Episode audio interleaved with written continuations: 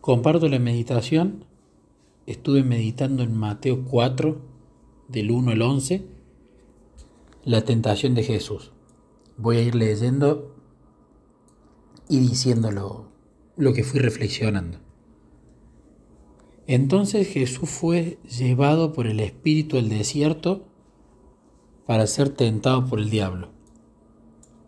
Una cosa que me gustaría saber es si fue llevado mediante traslación, como le pasó a Jesús en otras partes de la Biblia, o como el Espíritu Santo hizo con Felipe, por ejemplo, cuando lo llevó al desierto a Felipe para, para encontrarse con el eunuco. También me pregunto si eh, fue llevado al desierto porque, por ejemplo, Jesús fue impresionado en su mente mediante el Espíritu Santo para ir allá. Y como él ya tenía ahí una comunión con su Padre de muchísimos años, ¿sí? 30, ya conocía su voz, en el sentido de que conocía cómo el Padre se comunicaba. Entonces quizás fue una impresión del Espíritu Santo en su mente muy fuerte y que él la reconoció que venía del Padre por la comunión que tenía.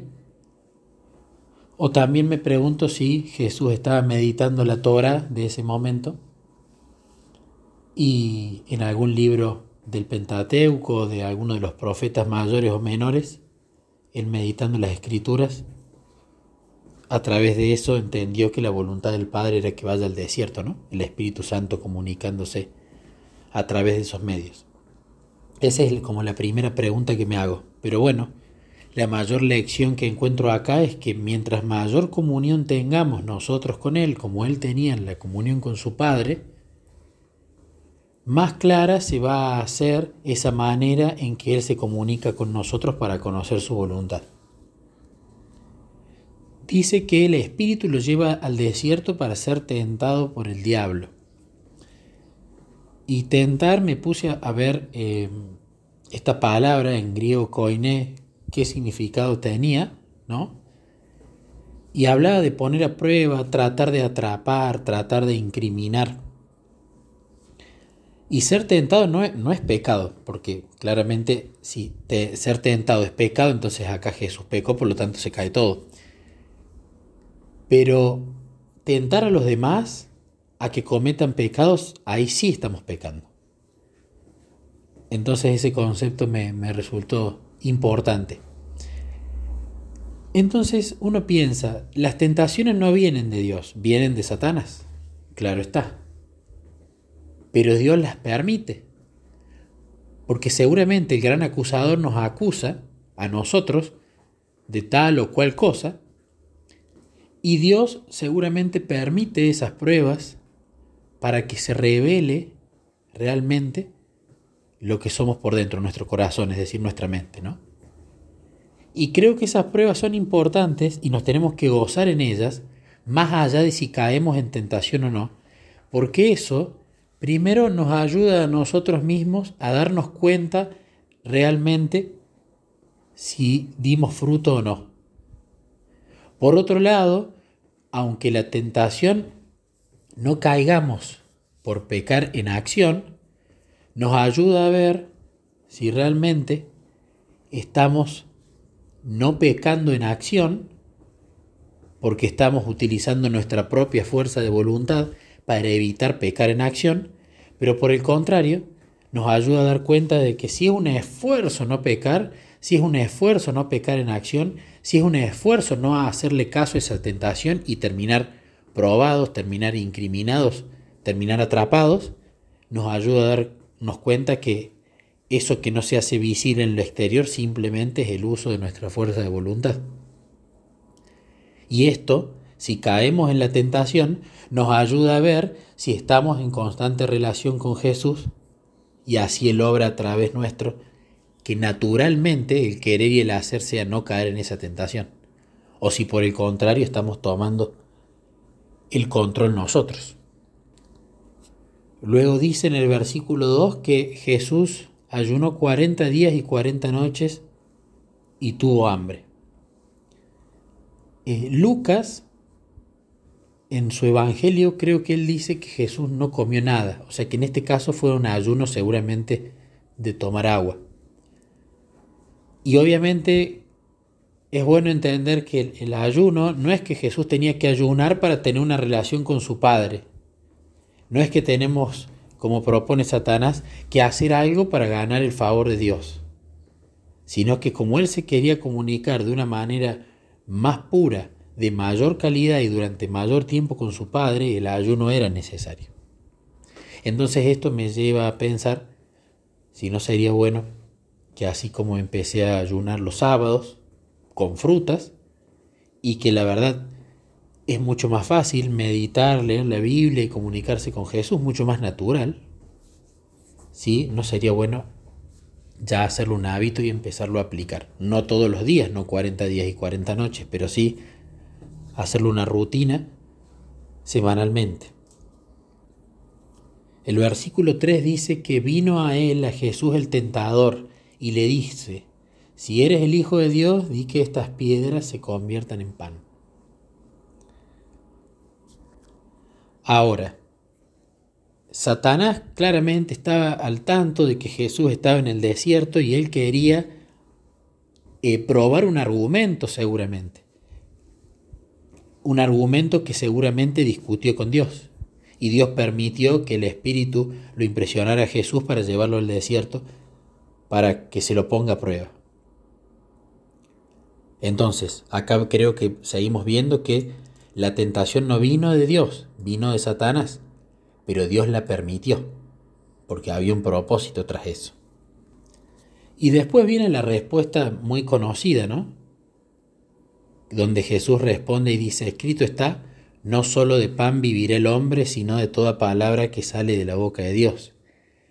Creo que muchas veces este versículo puede estar usado como si yo me sé la Biblia de memoria y cito la Biblia, el versículo correcto en el momento correcto de la tentación, ¡paf! Magia. Se acabó la tentación. Ahí hay un error, porque ahí sería una especie de santificación por memorización de las escrituras, lo cual es falso. Ahora, ¿por qué cita Jesús las escrituras? Él las conocía, pero él vivía de acuerdo a las escrituras porque vivía en comunión con su Padre y el Espíritu Santo moraba en él y por supuesto naturalmente él continuaba siendo de la manera en la que había nacido, sin pecado, sin separación con su papá. Pero me gusta esa respuesta, no solo de pan vivirá el hombre, sino de toda palabra que sale de la boca de Dios. Parafraseándola, yo la entiendo como no necesito usar mi poder inherente, yo lo tengo, el ser humano no. Mi papá del cielo, quien tiene poder, va a usarlo en mi lugar. Es decir, yo no hace falta que use mi poder para convertir en pan y comer. Yo confío en que mi papá, si me quiere alimentar, si el Padre me quiere alimentar, va a salir una palabra de su boca y se va a hacer su voluntad. No uso mi poder, sino que espero en el de mi papá. Y lo mismo nosotros. No trato de de ejercer el control de esta situación o usar mi fuerza de voluntad que no sirve para nada en este contexto, sino que espero en el poder del Padre. Pero bueno, esa confianza viene únicamente por fe, que viene en el Espíritu, que viene por la comunión con Jesús. Y también Elena de White habló mucho de esto, también en la Biblia está, pero me pongo a pensar por qué fueron tres tentaciones y no una también.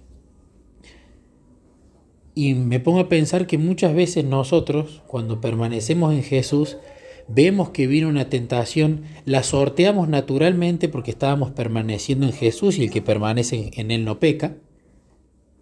Y esa tentación nos fue natural rechazarla.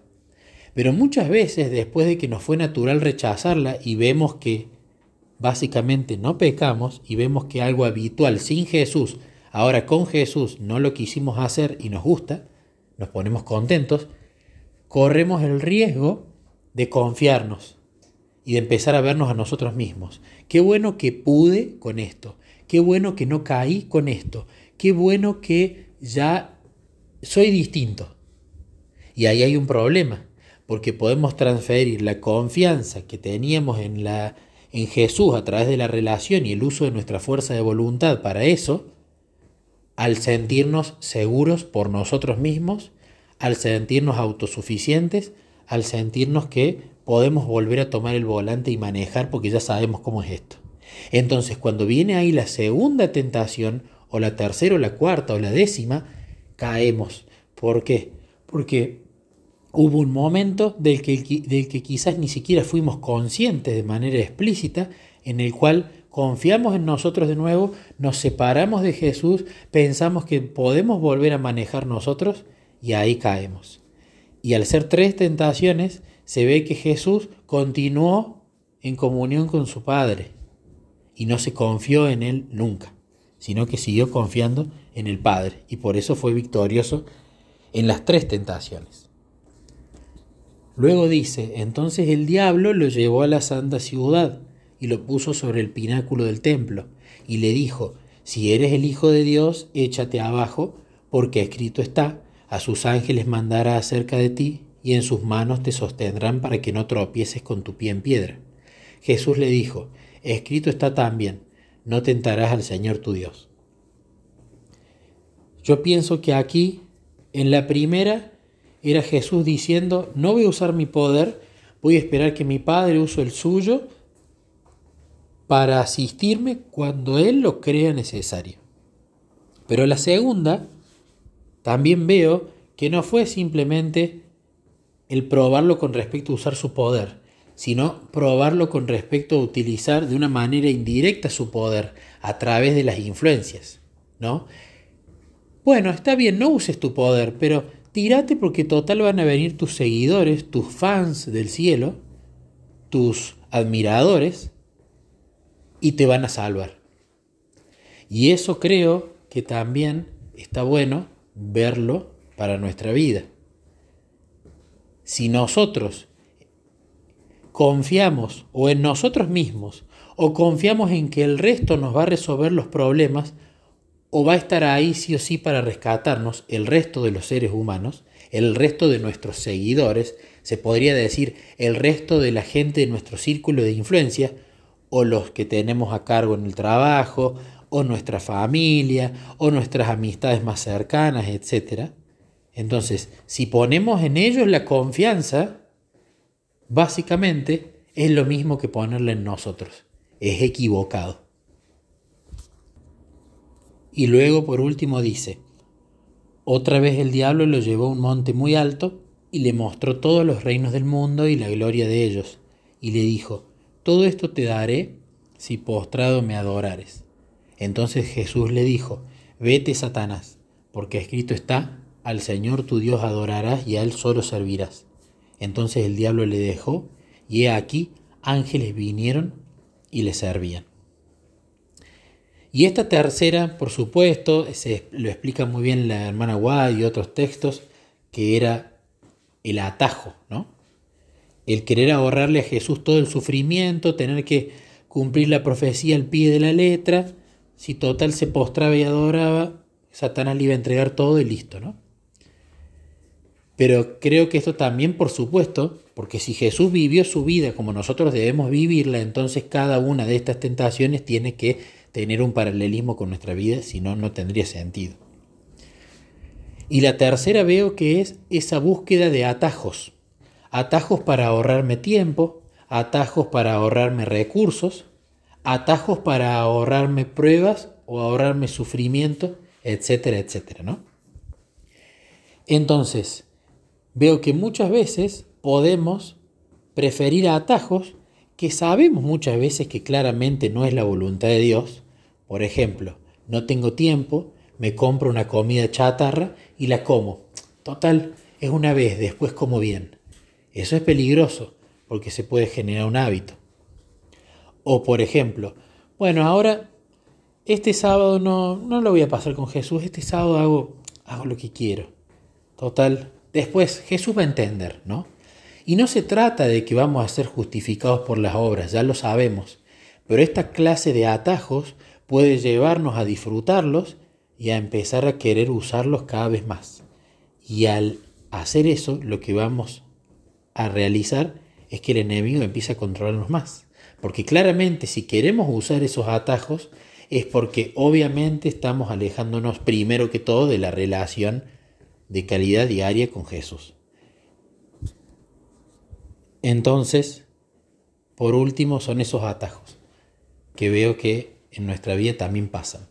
Entonces, en conclusión, confianza en uno mismo o confianza en que los otros lo van a hacer por mí o uso de atajos a pesar que no estén no sean la voluntad de Dios, total él va a saber entender.